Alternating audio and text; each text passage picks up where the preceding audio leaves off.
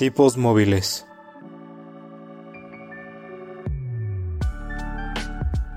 Un podcast que va más allá de los libros y de la realidad.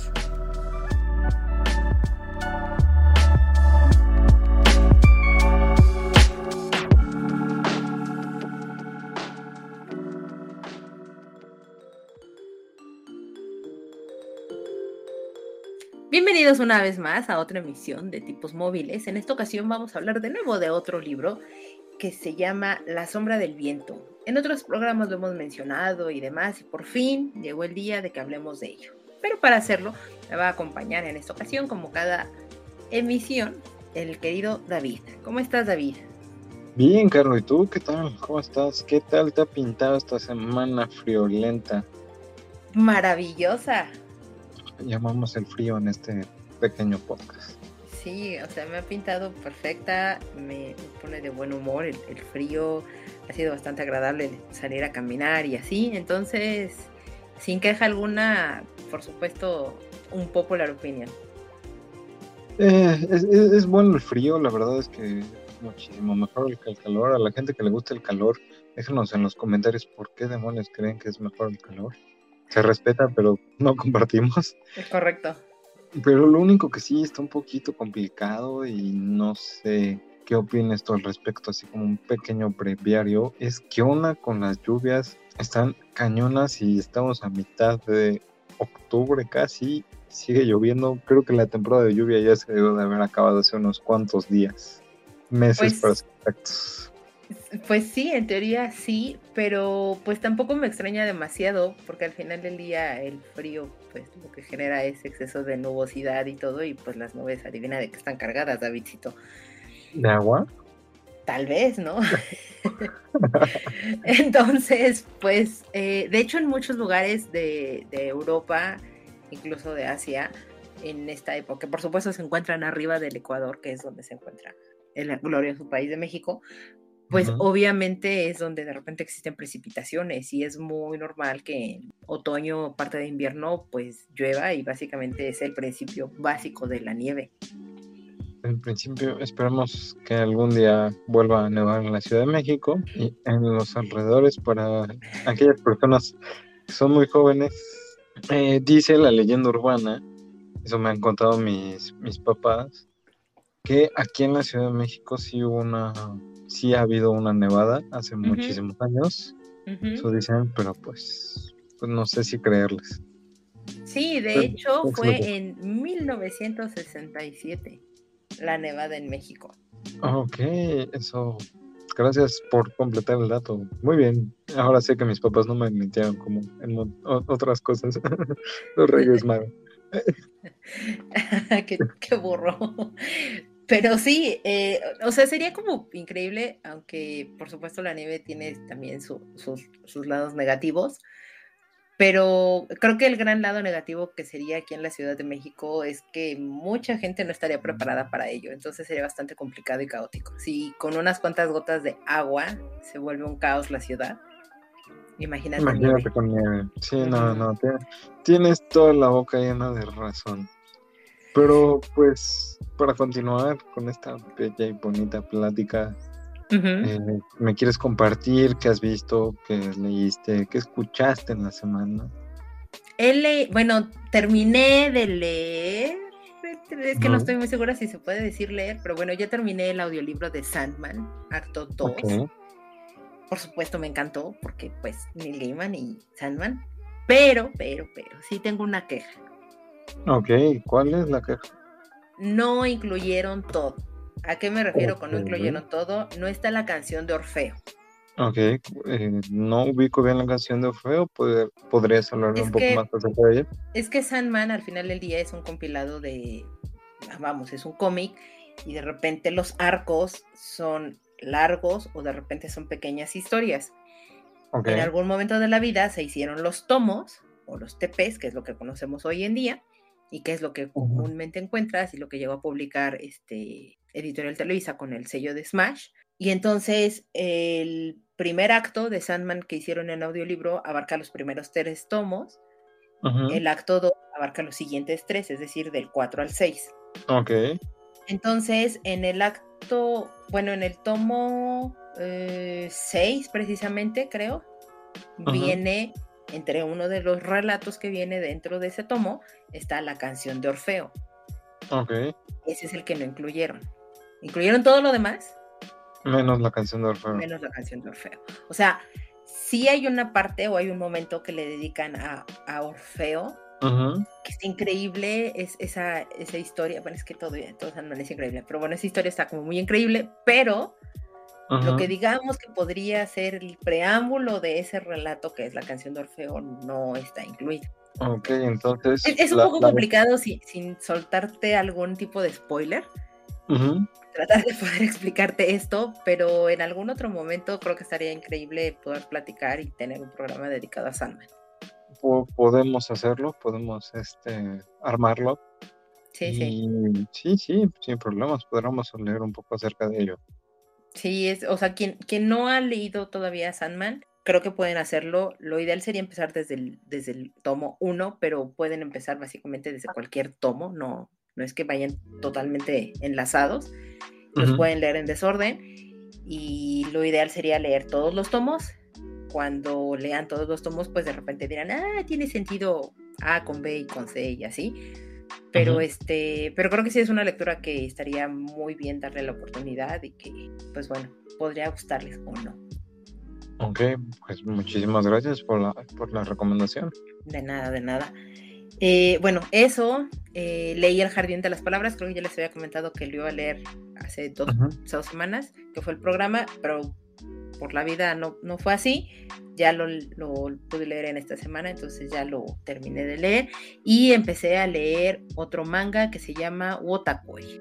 Se trata, lo está publicando Panini, hay una serie en Amazon Prime, es muy divertida y se trata básicamente de uno, una pareja de chicos que se conocen desde hace un tiempo, pero coinciden de nuevo aquí en el trabajo y terminan en una relación romántica, pero lo más bonito de todo esto es que son muy otakus. Ok.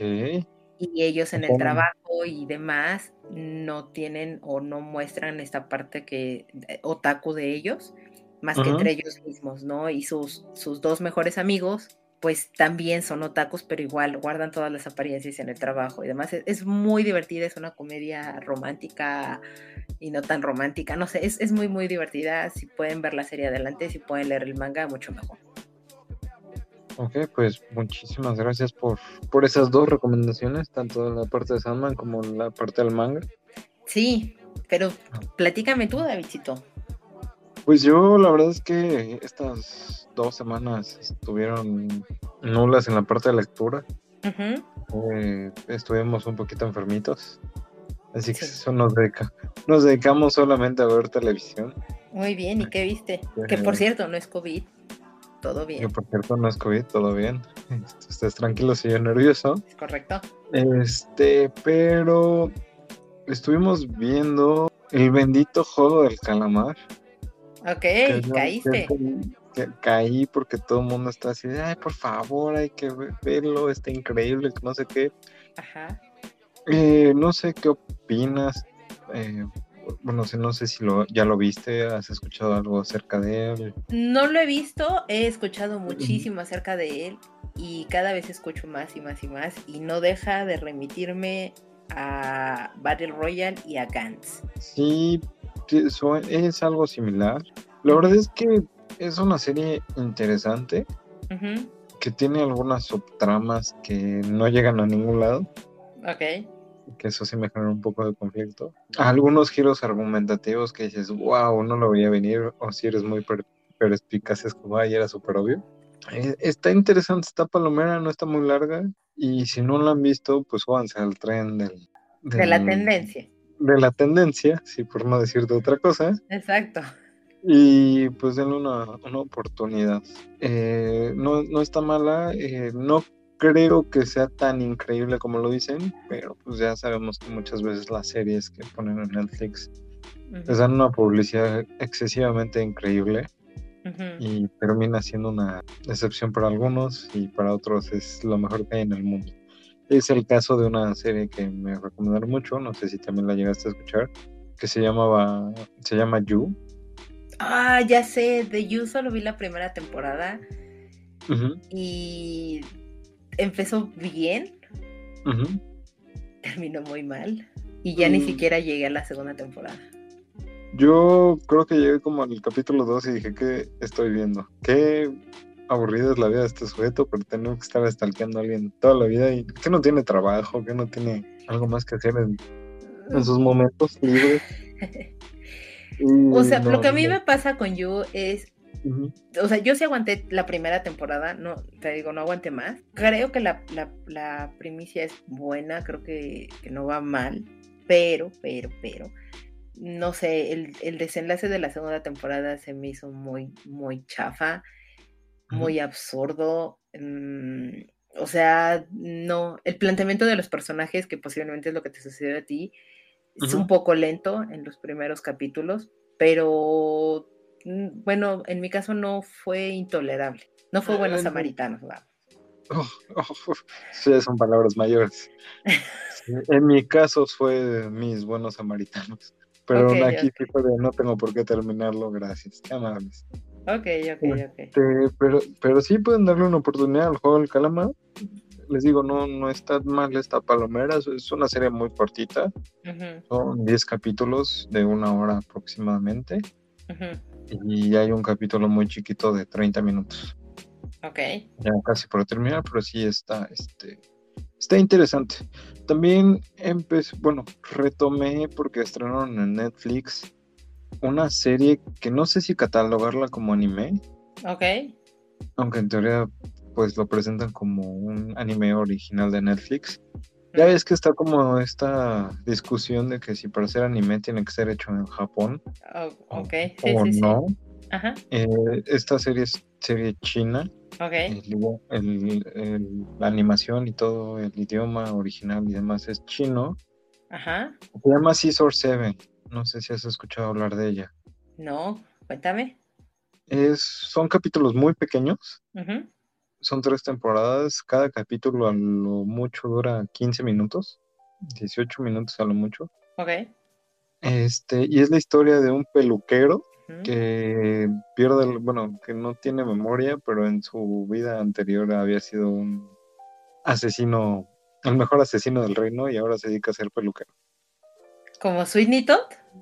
Eh, algo así, pero lo acompañan personajes muy variados. La serie hace muchas, este, muchos guiños hacia otras series de, de anime y a referencias a cultura pop. Por ejemplo, en, el- en la nueva temporada hacen una referencia a, ¿cómo se llama esta? Ay, se me fue el nombre de esta mujer, No sé. la que adopta a Shinji de Evangelion. ¿Misato? A Misato, ajá, y sale Misato como una habitante de una isla y se quita la máscara y es una mujer muy fea, entonces después se supone que es una maldición. Está, está muy cómica la serie, Ok.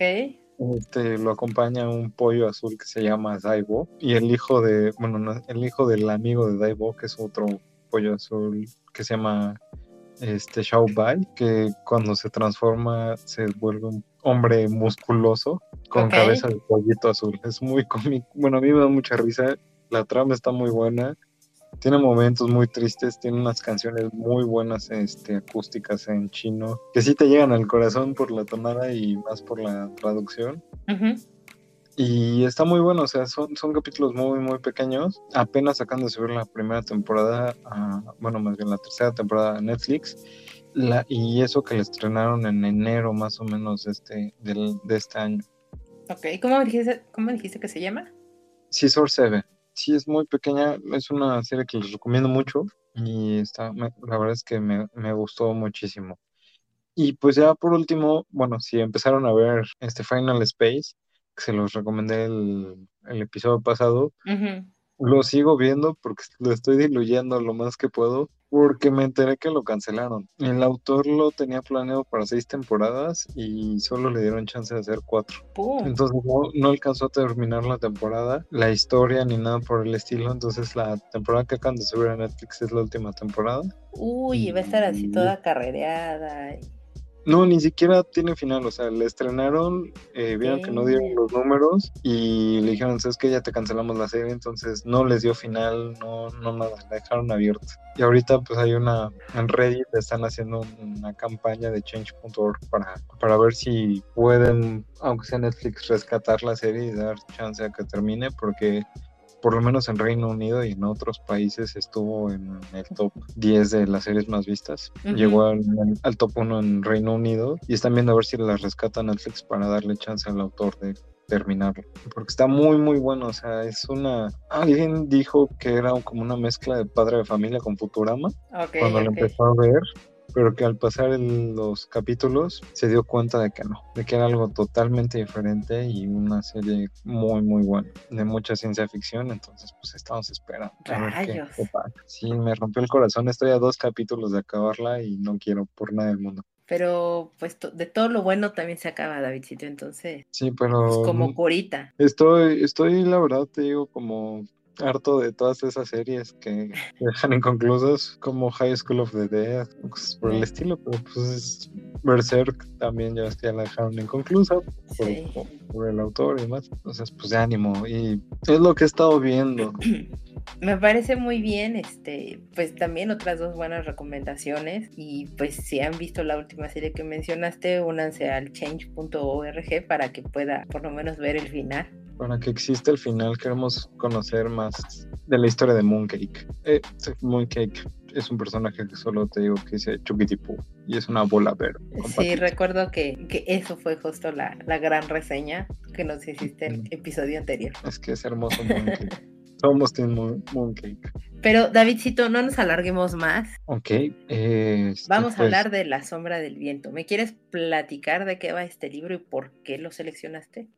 Sí, claro, pues mira, este libro fue publicado en el 2001, actualmente cuenta con más de 15 millones de ejemplares vendidos. Fue por, eh, escrito por Carlos Ruiz Zafón, que desgraciadamente ya nos dejó. Mal no recuerdo, murió en, el 2019, 2019, 2020, ahí, tengo un poquito más las fechas. Es, bueno, fue un escritor catalán y sus obras se han traducido a más de 50 idiomas. Su obra, este, la que más destaca justamente es el, libro de la sombra del viento y es parte de la saga del cementerio de los libros olvidados. El autor eh, murió en el 2020, perdón que te interrumpa. 2020. No te preocupes, muchas gracias por corroborarlo. Sí, tenía, tiene poquito que falleció, estaba medio joven, no, no era tan viejito. Y pues el, la sombra del viento la sinopsis nos habla de que un muchacho es conducido por su padre a un misterioso lugar en el corazón de la ciudad vieja, el cementerio de los libros olvidados. Allí Daniel encontrará un libro maldito que le cambiará el rumbo de su vida y lo arrastrará a un laberinto de intrigas y secretos enterrados en el alma más oscura de la ciudad. Un misterio literario ambientado en Barcelona que mezcla técnicas de relato, intriga, novela histórica y comedia, pero sobre todo una tragedia histórica de amor. Eso es un poquito como la sinopsis de, La sombra del viento. Escogí este libro justamente porque la, editorial que lo publica, pues cuando falleció se hizo todo un revuelo y demás porque es uno de los autores más importantes que tenía. Y me acuerdo que había leído muchas reseñas y todo el mundo diciendo que La sombra del viento, que la saga del cementerio, del cementerio de los libros olvidados era increíble, que no sé qué. Estaban como molesta y molesta con eso ahí en la editorial cuando falleció.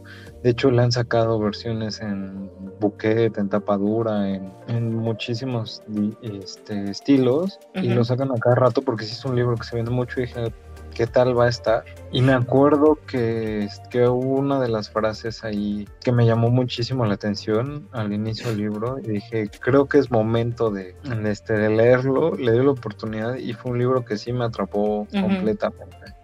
Sí, de hecho yo me acuerdo mucho que justo me comentabas de, estabas empezando a leer todo este libro. Es un libro no precisamente que, leímos en el club de lectura y a la vez sí es, como chistoso. Tú lo empezaste a leer y me platicaste de esta primera frase que, que me la dijiste, incluso me la mandaste. Y te dije, wow, o sea, es totalmente parte de la filosofía de la que yo tengo sobre los libros. Y que me dijiste, creo que es un libro que te va a gustar mucho, este, deberías de darle una oportunidad, etcétera, etcétera. Y terminé leyéndolo también el libro.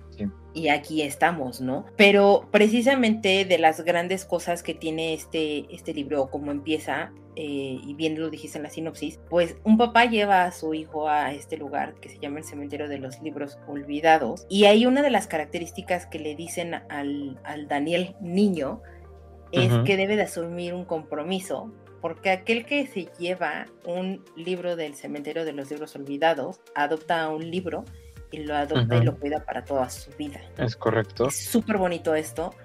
Y yo te diría, tú asumirías ese compromiso de lo que conlleva entrar a ese lugar, que es el cementerio de los libros olvidados, y poder adoptar un libro y cuidarlo con tu vida.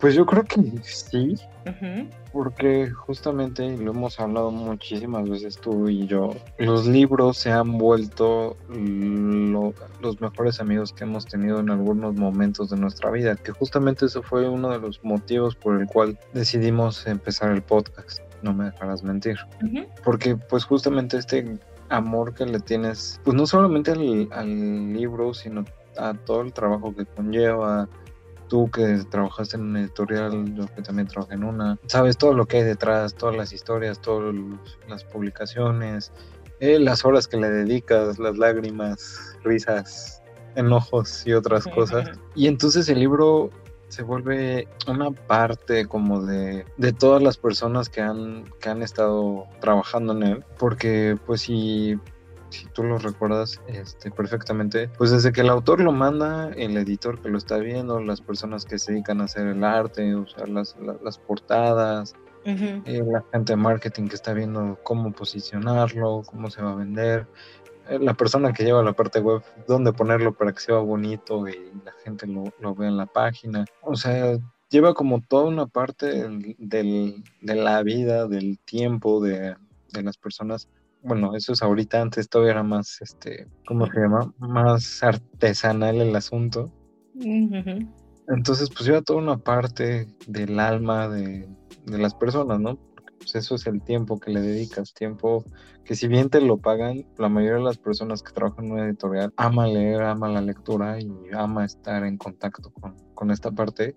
Y entonces, pues entrar a un lugar donde queda un, un único ejemplar, pues es la última parte de, todas las personas que trabajaron en ese libro, ¿no? Incluso puede ser hasta el mismo autor, porque pues no sé si te acuerdas que justamente el, el autor del libro que se lleva este Daniel era el último libro de todas sus obras. Y era lo último que existía de ese autor, entonces pues está llevando la última parte conocida del autor hacia el mundo pues tienes que cuidarlo, quererlo y muchas veces, aunque ahorita son libros en, más algunos, otros son un poquito este, más chiquitos los, los tirajes. Tú me conoces y, por ejemplo, sabes que yo no subrayo los libros. Odio a la gente que subraya los libros. Es como que te pasa porque subraya, subrayas un libro. Lo tienes que cuidar bonito, tenerlo ahí guardadito, bonito, leerlo, que, que desprende ese olor tan característico que tienen los libros cuando son libros viejos que cambia el olor, o sea, es como algo que va creciendo contigo y se vuelve parte de ti, entonces pues sí lo, le vas dando mucho cariño y creo que sí podría adoptar uno y cuidarlo con mi vida y no decirle a nadie, mira, ahí hay una librería perdida en el centro de la ciudad. ¿Tú lo harías, no lo harías, podrías? Me queda claro que definitivamente es algo que haría, eso no, no tengo la duda me, me, queda, me quedé pensando porque es muy bonito lo que dices de la perspectiva de por qué tú lo harías o por qué asumes como este compromiso, porque para ti es lo que conlleva del trabajo de todas las personas que están en el proceso editorial. Por supuesto, desde el propio autor hasta el lector que lee por primera ocasión, o sea, abre la, portada y, y, abre y lee la primera letra de ese libro. Tú estás cuidando y valorando todas esas personas que se encuentran en ese camino. Pero, y, es excesivamente valioso, por supuesto que lo es, pero creo que para mí yo lo veo más por lo que hay adentro, o sea, por las personas, los personajes, la historia y el mundo o universo que se encuentra dentro de esas páginas yo, o sea, para mí es muy importante cuidar y conservar y preservar sobre todo eso que está ahí adentro para que llegue a más personas, para que llegue a, muchísimos más mundos y sobre todo que llegue a más personas y que esas personas conozcan ese nuevo universo, porque para mí cada libro es, es un mundo distinto en el que tienes que empezar a coexistir con los habitantes y con lo que existe ahí dentro. Entonces, tienes, o sea, es, un mundo totalmente el que traes en tus manos y que conlleva demasiadas cosas, ¿no? Y ahorita que decías, es que las personas que se encuentran trabajando en, la industria editorial normalmente siempre leen, normalmente lo cuidan y todo. Y lo primero o la analogía más banal, si lo quieres ver así, que a mí se me ocurre, es literal como los duendes de Santa Claus. La clásica y cliché imagen que te pueda venir a la mente de cuando ves que en todas las películas nos lo han mostrado que los, eh, los elfos están ayudando o los duendes, como le quieran llamar, que están ayudando a hacer los juguetes y que están ayudando y que los hacen con mucho cuidado y todo, porque saben que van a llegar a, a un destino y van a brindar demasiada alegría y etcétera. Creo que esa es la analogía que a mí me vino totalmente ahorita de lo que platicabas de, de todo lo que es el proceso editorial y, todo lo que conlleva, ¿no? Entonces me pareció como muy bonito y, y eso, o sea, creo que todas las personas o la mayoría de las personas que trabajan en la industria editorial asumirían totalmente este compromiso por el hecho de ya sea conservar el contenido o totalmente por el hecho de conservar el esfuerzo y el valor de todas las personas que están en todo el proceso, con tal de brindar al final del día, pues eso, algo, algo agradable para los demás. Es que, o sea, realmente creo que tal vez cuando eres solamente lector no, no, no lo dimensionas tanto, pero ya cuando empiezas a entrar al mundo editorial, es un mar de gente, ¿no? O sea, de todos los que participan, de todos los que se ven involucrados, de todos los que autorizan, crean, mueven, ven el estilo, ven la tipografía, lleva parte de todos los, de todos los que estamos ahí en la industria. Y se vuelve como algo pues muy interesante porque, por ejemplo, y hablando con algunos de los editores, pues ahí tienen su colección de libros que ellos editaron y los presumían como si fueran sus hijos, por todo el tiempo que les dedicaron, aunque ellos no son los autores, ¿no? Pero por todo el tiempo que les dedicaron y ahí los tienen. Y me acuerdo mucho de, de Lalo, te por si nos estás escuchando, hola Lalo. Hola Lalo. Este, eh, de un libro que, que, a mí me gusta mucho, Santi Balmes, el vocalista de Love Lesbian que él fue el editor para aquí, para México, y me acuerdo así de, oye, este, es que lo he estado buscando, que no sé qué lo quiero leer, me dijo, te lo presto, pero me lo regresas, porque es el único libro que he encontrado que tiene este relieves así, y está increíble, y yo también lo edité, entonces pues sí, me, genera conflicto que alguien más lo tenga, porque ya lo he pedido para comprarlo y ya no lo tienen. Uy, qué coraje. Ajá, y de hecho, sí, yo también lo, lo, pedí para comprarlo y ya no lo tenían ni en bodega. Y le dije, mira, la verdad es que te diría que sí porque soy muy fan de Love Lesbian, pero prefiero decirte que no porque pues, realmente por cómo me lo estás describiendo es un libro que para ti te importa muchísimo y si le llega a pasar algo que lo doble o algo me voy a sentir muy culpable, prefiero mejor que no. Solo vendré a mirarlo. Ajá, solo vendré a verlo de lejitos y a desear yo tener uno, porque más ya es un libro viejito, 2017 si mal no recuerdo, pues ya estaba muy difícil volverlo a conseguir. Entonces, pues justamente esa parte, ¿no? Se vuelve, se vuelve una parte esencial de todos los que trabajamos ahí en la editorial y lo cuidas, lo quieres, este, lo buscas de alguna u otra forma, que la gente lo, lo, valore. Y creo que eso te pasó alguna vez a ti, ¿no? Con, con los libros que llegaste a trabajar más, más de cerca. Es, muy complicada la pregunta que estás haciendo, porque me pasa algo muy chistoso. Yo no te podría decir exactamente cuál fue el título del primer libro que a mí me tocó trabajar. Okay, Te mentiría en este, en este momento de la vida porque, porque trabajé muchísimos libros, muchísimos libros. Pero lo único que sí me acuerdo, y estoy en este segundo de la vida tratando de acordarme, porque me acuerdo perfectamente de la portada, que es una portada azul y venía el título en letras amarillas. No me acuerdo del autor, perdónenme, soy, soy la peor, ¿no? Pero me acuerdo que, que fue lo primero que trabajé, me tocó así meter correcciones, etcétera. Pasaron los años, por supuesto, cuando entré y todo recién egresada, y ya sabes, con sueños e ilusiones.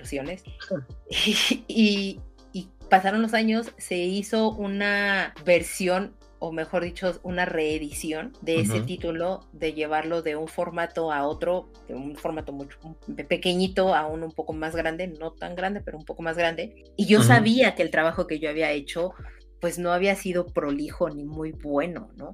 Entonces, eh, tenía como este sentimiento de culpa y me acuerdo que hablé con el editor y le dije, oye, yo sé que este libro ya está hecho, ya están los PDFs, ya está, o sea, ya está todo para que se vaya a, impresión. Y dije, pero por favor, diles que no utilicen, o sea, que no se haga una, una escala, ¿no? De, de, los archivos digitales. Diles que se hagan nuevos, que tú quieres revisar o que encontraste alguna cerrata, por favor. Y me dijo, ¿por qué? Y le dije, porque me siento sumamente responsable de que no está prolijo, o sea, en el sentido de estaban mal las cajas de texto, había muchos ríos, había, eh, les puedo decir como muchos tecnicismos que tenía el libro que yo sabía que estaba mal, ¿no? Y le dije, entonces, yo me voy a dedicar este fin de semana a corregirlo y, a que quede lo más exacto que, así como están las hojas para que no haya problema y por favor, si tú nada más, o sea, yo te lo mando el domingo en la noche y todo, tampoco es un libro muy grande, ¿no? Le dije, pero por favor y todo, y me dijo, no hay problema, te entiendo, tal. Me, me echó la mano el, el que era mi editor en ese momento, Jorge, lo, así, un saludo enorme. Como lo que estuve trabajando ese fin de semana, o sea, desde el viernes que llegué, trabajé, lo terminé para entregárselo a él, o sea, se lo mandé a su correo, todo,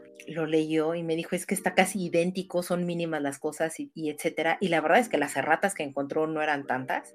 Se lo dio en ese entonces al que era mi jefe, le dijo, oye, por favor, no sé qué tal. Y entonces me dijo, tú tienes estos archivos, ¿no? Y yo así como, ah, sí, sí, yo los tengo, pues ya, y yo de una vez te hago la escala y todo. Pero, o sea, en realidad no fue así. El archivo final ya estaba a la medida que era, ya estaba, o sea, yo volví a rehacer todo el libro porque tenía mucha culpa de ello. Entonces, pero no me acuerdo qué libro es. O sea, recuerdo más como la anécdota que que esto. El libro tal cual. Y, recuerdo como muchas anécdotas de ese estilo, que creo que lo que yo tengo más cariño es hacia esas experiencias laborales y de vida y, que conviví o que viví y sufrí y todo con, con, los editores, con algunos autores, más allá que los libros y tenerlos. O sea, también me acuerdo que cuando me llegó ese libro o algo así. Me dijeron, llegó tu primer hijo y dije, no, no es mi hijo, porque no, pero llegó mi primer trabajo y, me siento muy contenta y orgullosa de ello. Así como cuando llegó la primera portada, o sea, el primer libro con la primera portada que yo diseñé, igual la primera cubierta, o sea, las primeras cosas de repente, pues sí, obvio te marcan, pero creo que yo no los tendría así como, como, como, como Lalo, ¿no?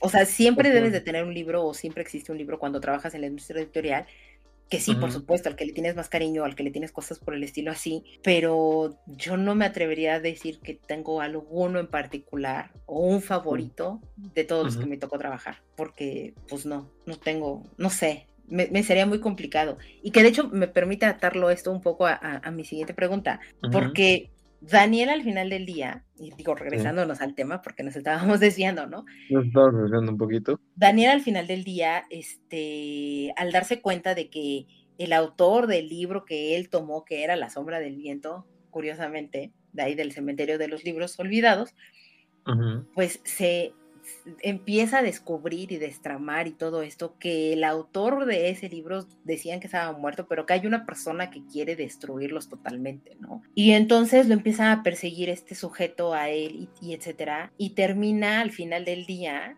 volviéndolo a resguardar en el cementerio de los libros olvidados. Correcto. Porque recordemos que tomó y asumió el compromiso de cuidarlo y protegerlo con su vida.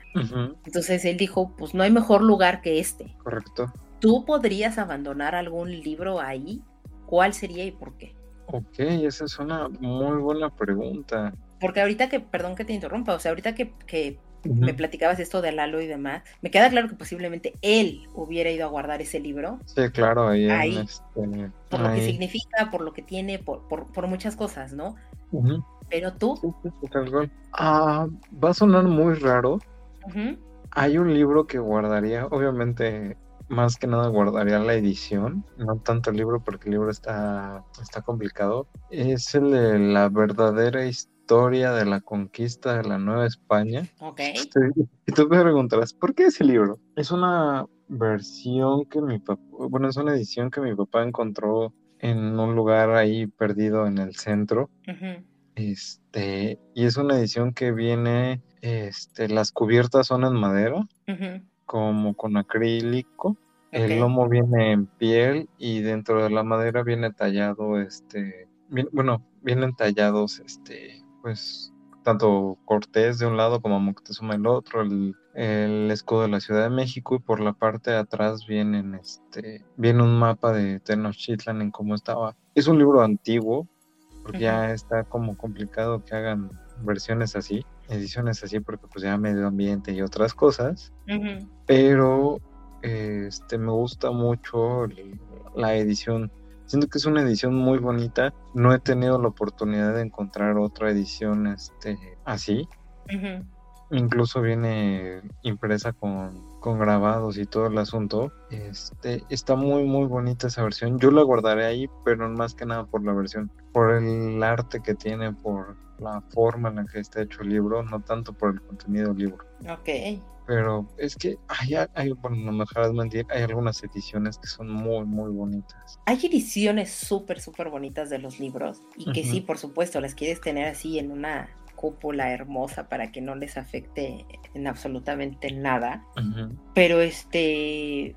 Y que, es, y que es sumamente a veces complicado conseguirlas y que obviamente se eleva el precio mm, bastante hasta el cielo, ¿no? y que creo que eso también las hace como bastante especiales, pero evita, o sea, olvidando el hecho de, alguna edición por contenido. Ay, por contenido, híjole, eso sí es una, una pregunta difícil. Algo que guardaría, es que sería un secreto que no podría compartir y creo que la mayoría de los libros que he leído los he compartido. Bueno, samaritanos, para que nunca nadie más los lea, por favor. No, porque alguien más podría llegar a adoptarlo y, qué horror que alguien sacrifique su vida por esa cosa. Que alguien sacrifique su, vida por unos samaritanos. Híjole, no sé, ahí sí está complicado. necesitaría reflexionarlo más porque por contenido, creo que todos los libros que he leído me gustaría compartirlos y que la gente los, los leyera porque pues justamente me han generado algo positivo en mi vida. Ok. Pero si quieres déjamelo reflexiono más mientras tú me dices cuál guardarías tú y por qué. Híjole, yo lo guardaría. Em, el libro que voy a decir es un libro que me gusta mucho, pero no podría decir que es mi, más favorito. Sin embargo, la historia es linda, me gusta, me gusta que tiene un toque de aventura, un, toque de, comicidad, un toque de romance, o sea, tiene un poquito de todo en general. De nuevo, no creo que sea de los mejores, mejores eh, trabajos de este autor. Evidentemente es un trabajo de Neil Gaiman. Me lo supongo. Pero no es así de sus, de sus mejores, de sus tops, ni, mucho menos. Pero sí valdría la pena guardarlo. No para que nadie más lo leyera, sino para que cuando alguien llegue a él, se divierta tanto como yo me divertí con, cuando leí ese libro y, demás. Y la edición que guardaría o sea, por contenido sería ese libro. Y la edición que guardaría sería una edición que lamentablemente me la perdieron y me dolió en el alma, así increíblemente en el alma, porque es un libro que yo le había encargado a mi hermana cuando fue de viaje por trabajo a Nueva York. Lo consiguió allá, pero no tuvo el cuidado para trasladarlo. Y entonces llegó maltratadísimo el libro pero así no maltratado, maltratadísimo el libro. La, edición está bonita, es una, es una rústica, o sea, no es, una tapa blanda y demás, pero llegó muy maltratado, la, portada estaba doblada, o sea, llegó en muy malas condiciones. Cuando llegó mi hermana me dijo, ay, perdón, ¿eh? Y fue así como, ¿qué? yo en infarto total cuando me entregó el libro. Y eso me hizo darle, o, inmediatamente quererlo más, porque fue como, oh, ha sufrido tanto en el viaje para poder llegar a mis manos. Y no lo prestaba a nadie, o mejor dicho, casi casi no, dejara, no dejaba que nadie lo viera, ni mucho menos. Pero un día, y yo aquí quemando a mi familia, sí, pero les prometo que sí lo cuidan, todo mal, pero bueno. Este, todo, muy mal. Llegó un día mi hermano, a mi hermano también le gusta leer mucho, llegó mi hermano y me dijo, ah, préstame este libro, y lo agarró y le dije, te lo encargo muchísimo porque el libro tuvo este viaje, bla, bla, lo que les acabo de contar. me dijo, ah, sí, sí, sin problema, no sé qué, bla. Desconozco en qué momento así podría casi apostar que mi hermano fue una borrachera o no sé. algo, pero algo hizo. En el auto de uno de sus amigos lo perdió. No, bueno. Y no saben el dolor que me dio perder ese libro, pero así en el alma. Sí, claro, hay libros que, te dejan. ¿Y qué libro es? Es la edición de Stardust. Ok. Entonces, ese sería el libro que yo guardaría, pero por todo lo que implica, o sea, por, cómo llegó a mí, por el tipo de edición que era, por, lo maltratado y que el cariño que yo lo traté de, brindar. Y a eso le sumo que la historia de verdad es divertida y está, entonces creo que conjunta ambas cosas y sería esa edición maltratada y, un poco rotita y etcétera, pero sería esa edición. Por supuesto, con el paso de los años y creo que fue, la verdad es que no me acuerdo en, qué lugar del mundo lo encontré, encontré la misma edición de ese libro y me la volví a comprar. La mismita edición, así, la misma portada, todo. Pero por supuesto, ya, ya llegó aquí perfectamente en buen estado y, etcétera. Y dije, te podría doblar, pero no tengo el corazón para hacerlo, solo para que te pudieras parecer al otro, ¿no? por supuesto, no lo hice, pero la tengo aquí y, y, es más como ese recordatorio de esa edición perdida de mi libro de Stardust. Ok. Oye, ese, ese, esa historia estuvo, estuvo de todo, hasta una borrachera. Todo de todo. todo de todo. Todo de todo. Este, creo que ya, eh, justamente en cuanto empezaste a hablar, creo que ya sé qué libro sería. A ver. El de por contenido, porque me resultó un libro muy inspirador en el momento que me lo regalaste. Y sería la edición que tú me regalaste. ok, ok, ya sé qué libro es.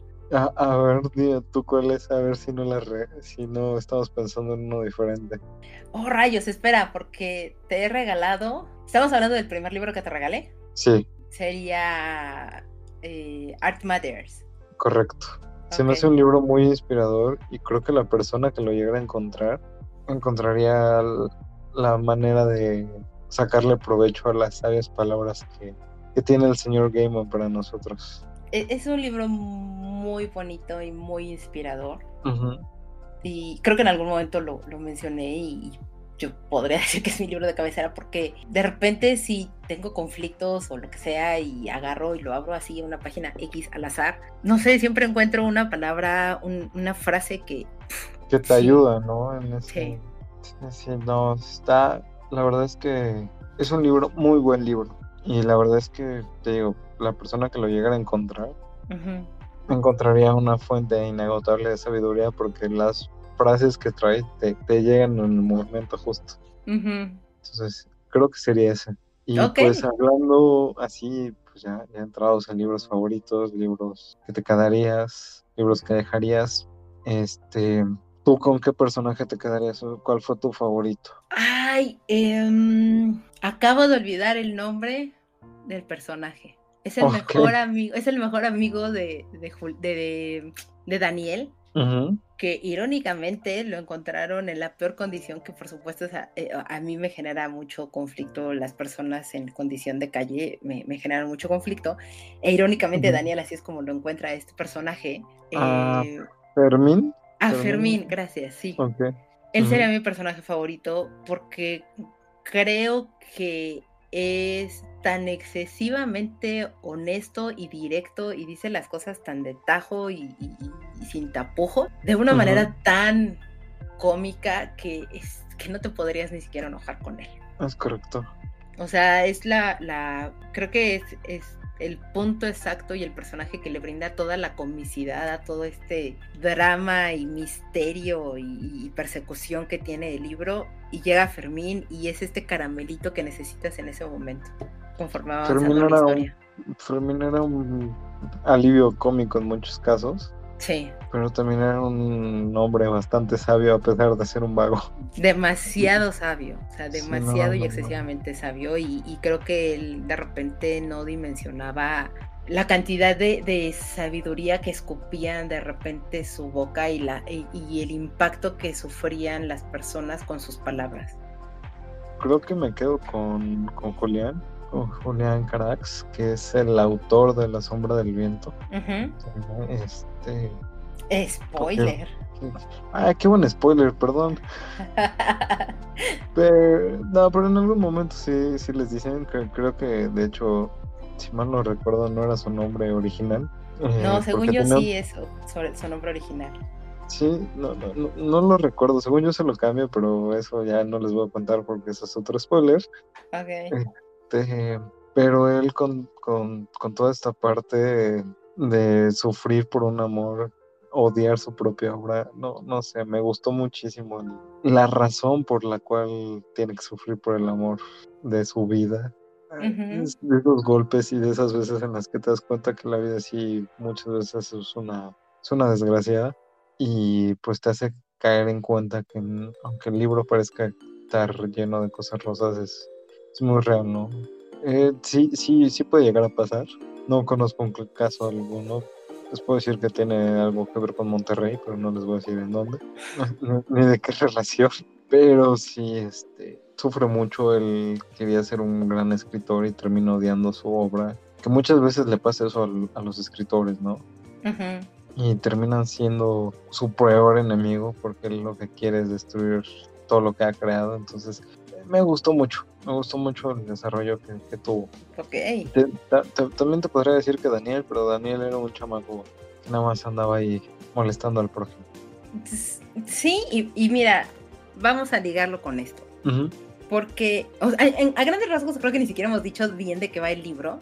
Sí, no, hemos estado divagando muchas cosas. Pero es que creo que creo que es un libro que la gente debe de descubrir por sí misma. O sea, de verdad habla sobre el amor hacia los libros y habla sobre este chico que encuentra el libro que le cambia la vida totalmente y que, que decide literal poner su vida en juego por, por proteger ese libro. Y, y obviamente está este hombre que es el autor que lo está persiguiendo porque como bien dijo David, esta, odia totalmente lo que es su obra. Existe una razón de por qué, por qué él odia así esa obra y, desencadena como muchísimas otras cosas y, que aparte está muy aderezado con historia de lo que va sucediendo en, la Barcelona de 1945 más o menos. Entonces va muy de, thriller, va muy de, de investigación y persecución, pero también de nuevo tiene estos toques pintorescos y momentos muy serios y reflexivos que puede llegar a brindarte este libro en general. Entonces, de verdad, denle una gran oportunidad a, el libro, o sea, no, no se van a desilusionar de ello. Muy a grandes rasgos, esto es como lo, que estamos tratando de, transmitirles en, esta, en esta plática que llevamos, y a lo cual yo te diría, o sea, el viaje por el que al final del día nos llevan Daniel y, y Julián, a lo largo de todo lo que es este libro y que lo disfrutas y que, que te enojas y etcétera. ¿Tú te esperabas el final, o sea, el desenlace que le dan al libro? La verdad. O, lo modificarías en algo?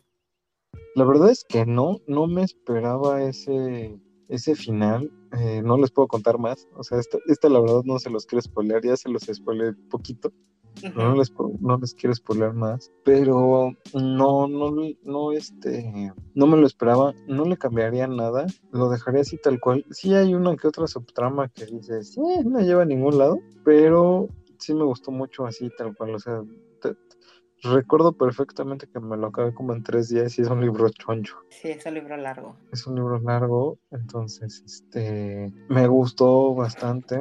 No, no le cambiaría nada. Ya sus continuaciones sí ya les cambiaría más porque la secuela es la precuela, pero no. Entonces, eso sí, sí se lo cambiaría, pero me gustó el, el libro. ¿Y tú lo esperabas, no lo esperabas? Híjole, ahí ya vamos a empezar mal.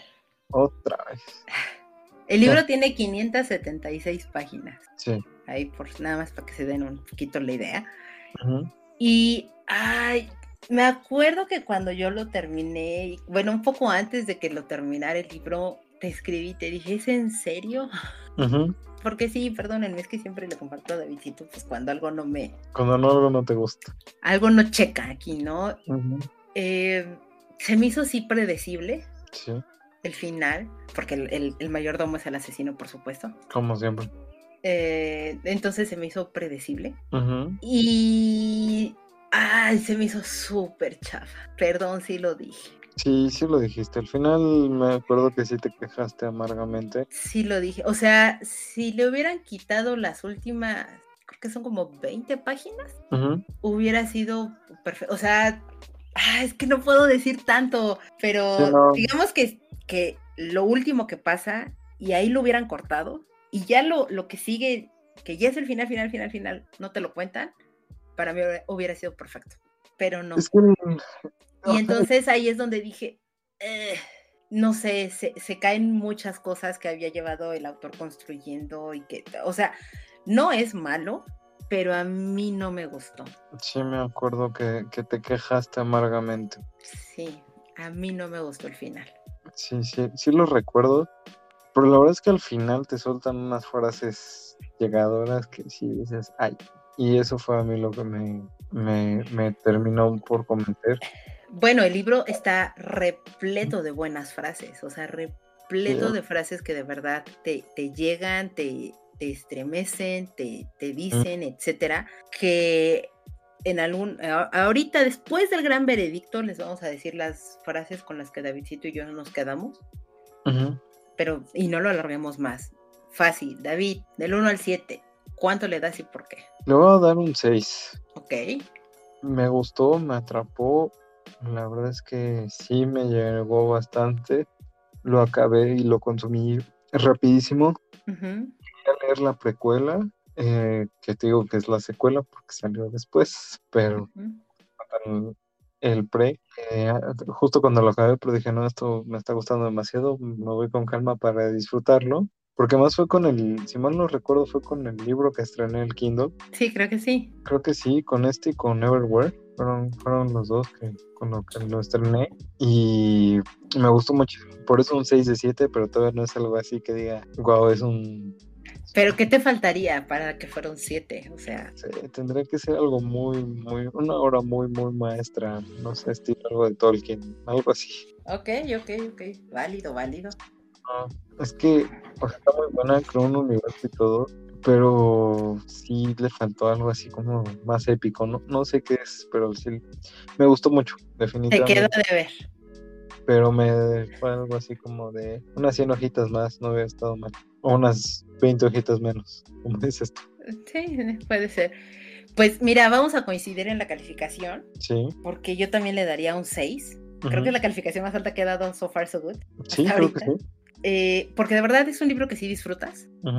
Pese a tener un final muy malo, eh, me quedo con todo lo demás. O sea, con todo lo que construyó, con todo lo que, lo que hizo, etcétera. O sea, eso para mí es como creo de las cosas que, que valen mucho. Podría atreverme a decir que le doy 5-5, pero solo para no ser tan apática, le dejo el 6. Me parece, me parece más que justo. Y entonces, pues creo que es momento de que me compartas tu, frase. Me costó mucho trabajo y a la vez no tanto, eh, porque de verdad es un libro que tiene muchas frases muy, muy buenas. Las vamos a estar compartiendo en nuestras redes sociales también. Síganos, por favor. Y la frase con la que yo me quedo es, me crié entre libros, haciendo amigos invisibles en páginas que se deshacían en polvo y cuyo olor aún conservo en las manos. Muy buena frase. Mm, me identifica totalmente, entonces es por, eh, por, esa razón yo me la quedo y me la llevo conmigo. Yo me quedo con la frase cada libro que ves aquí ha sido el mejor amigo de alguien porque justamente, eh, como se los decía al inicio del, del programa, este, todos los libros, eh, justamente por eso empezó el podcast, ¿no? Porque los libros se volvieron nuestros mejores amigos. Totalmente. Totalmente. Muy bueno. Tiene muy buenas frases, unas muy llegadoras. Tiene muy buenas frases, tiene una trama interesante. De nuevo, de verdad, denle la oportunidad a este libro. Este libro, de verdad, tiene un poquito de todo hasta un poquito de más. Si lo queremos ver un poco como así. Es correcto. Y bueno, Davidcito, adivina qué. Dígame usted. Nos llegó un bonito comentario de nuestra audiencia. Me parece justo, ¿Lo, quieres compartir? Sí, nos lo compartió Adam. Son las preguntas más que comentarios. Eh, muchas gracias por escribirnos, Adam. De verdad, eh, lo agradecemos demasiado. Y sus preguntas son, porque fue, sus preguntas son a raíz del, capítulo o del episodio anterior. Entonces dice, ¿Han dejado algún libro sin terminar porque no les gustó? Sí, bueno, perdóname porque responda. No, por favor. Sí, y es uno que tuvimos una discusión muy seria todavía al respecto. No porque no me gustara, sino porque se me hizo muy complicado. Good Omens. Ok, sí, sí, me acuerdo, sí. me acuerdo. Sí tuvimos esa conversación. Estoy tratando de acordarme algún otro, este, pero no, no viene a mi memoria. ¿Y tú? Yo dejé inconcluso las mil y una noches. No me crucifiquen, pero me estaba aburriendo excesivamente demasiado. Irónicamente, pero Sí, me, me, empezó a, a, saturar y a, aburrir, o sea, me empezó a ser muy tedioso y muy monótono y muy, no sé, no estoy muy segura si le podría dar alguna otra oportunidad, pero sí, y tengo una edición súper bonita de las mil y una noches y todo, pero no. suele, suele suceder. Eh, la siguiente pregunta que nos comparte es ¿por qué continuaron con los buenos samaritanos y después del 50% no era lo que esperaban? Porque en mi caso tengo una estúpida y gran disciplina de leer, que me cuesta mucho trabajo dejar de leer un libro. O sea, de verdad cuando dejé de leer Las Mil y Una Noches me costó muchísimo trabajo, pero de verdad ya no podía más con ello. Pero ha sido el único libro que he dejado sin leer. Y he leído cosas muy, muy, muy, muy malas y las leo todas, completita. Entonces, en mi caso fue por estúpida disciplina. No, no puedo justificar con algo más. En mi caso, este este, tenía la ligera esperanza de que en algún momento cambiara. Pues no fue así. No fue así, ya cuando llegué a la última página dije, mmm, creo que desperdicié mi vida en esto. Pero sí, fue porque tenía la ligera esperanza, en serio, este, búsquenlo en Goodreads y todo el mundo lo pinta como el libro. Ya sé, pero bueno, hay de todo en la viña del Señor. También, bueno, ya para, para ir cerrando el comentario que nos dejó Adam, eh, nos pregunta si nos gusta la ciencia ficción y si habrá algún programa al respecto. A mí sí me gusta, bueno, creo que puedo contestar un poco por los dos, perdóname Davidcito, pero sí nos gusta mucho la ciencia ficción a los dos. Y creo que estaría bueno, ¿no? De repente platicar, sentarnos un, día a hablar de ciencia ficción y libros que están en ese género totalmente. Digo, hablamos de fantasía y la ciencia ficción entra dentro de ese género, pero podemos ser más específicos y adentrarnos totalmente a la parte de la ciencia ficción y, y platicar sobre ello. Pero bueno, yo sí sé que tú y yo somos muy fanáticos de la ciencia ficción. Es correcto. No, y, podríamos pensar algo para el otro año. Podríamos hablar algo del señor Philip K. Dick, muy bueno en la ciencia ficción, con que sueñan las ovejas con eléctricas con androides, algo así, el título estaba complicado. Pero sueñan los robots con ovejas eléctricas. O no, sueñan los androides con ovejas eléctricas. Eléctricas, pero que le dio la vida a Blade Runner, una de las películas de ciencia ficción más interesantes de los ochentas. Entonces sí, podríamos hablar de ciencia ficción. Estate pendiente de cuando lleguemos a ese punto. Muchas gracias por tus preguntas, Adam. Eh, nos encanta de verdad contestar y que de verdad les llame la atención y, y les generen algunas dudas e incógnitas de este par de personas hablando. Pero bueno, Davidcito, pues si no tienes algún otro comentario. Este, no, por mi parte, pues muchísimas gracias por habernos escuchado un día más. Una emisión más, por llegar hasta esta parte del, programa. Muchas, muchas gracias, de verdad. Muchas gracias a ti, Davidcito, por acompañarme una vez más a platicar y divagar sobre libros y lectura. Gracias a ti. Y no me queda más que recordarle a las personas que nos escuchen. Subimos nuestro programa cada 15 días en las plataformas eh, pues, normalmente habituales de, podcast. De todas maneras, las estamos publicando en nuestras redes sociales. Móviles tipos en Twitter, tipos móviles podcast en Instagram. Síganos, de verdad estamos subiendo información y contenido diferente en cada una de ellas. Escríbanos también por ahí, de repente escucharlos y leerlos nos, nos es bastante placentero. Y también que se sumen a, las playlists que estamos creando para todas las personas que nos escuchan, que de repente se hartan de escuchar nuestras voces y que pueden entonces escuchar algo un poco más agradable, conocernos, están enlazadas de repente a los programas que llevamos. Entonces también dense una vuelta por allá por nuestro perfil de Spotify. Muchas gracias a todos por llegar de nuevo hasta acá. Hasta la próxima. Hasta la próxima.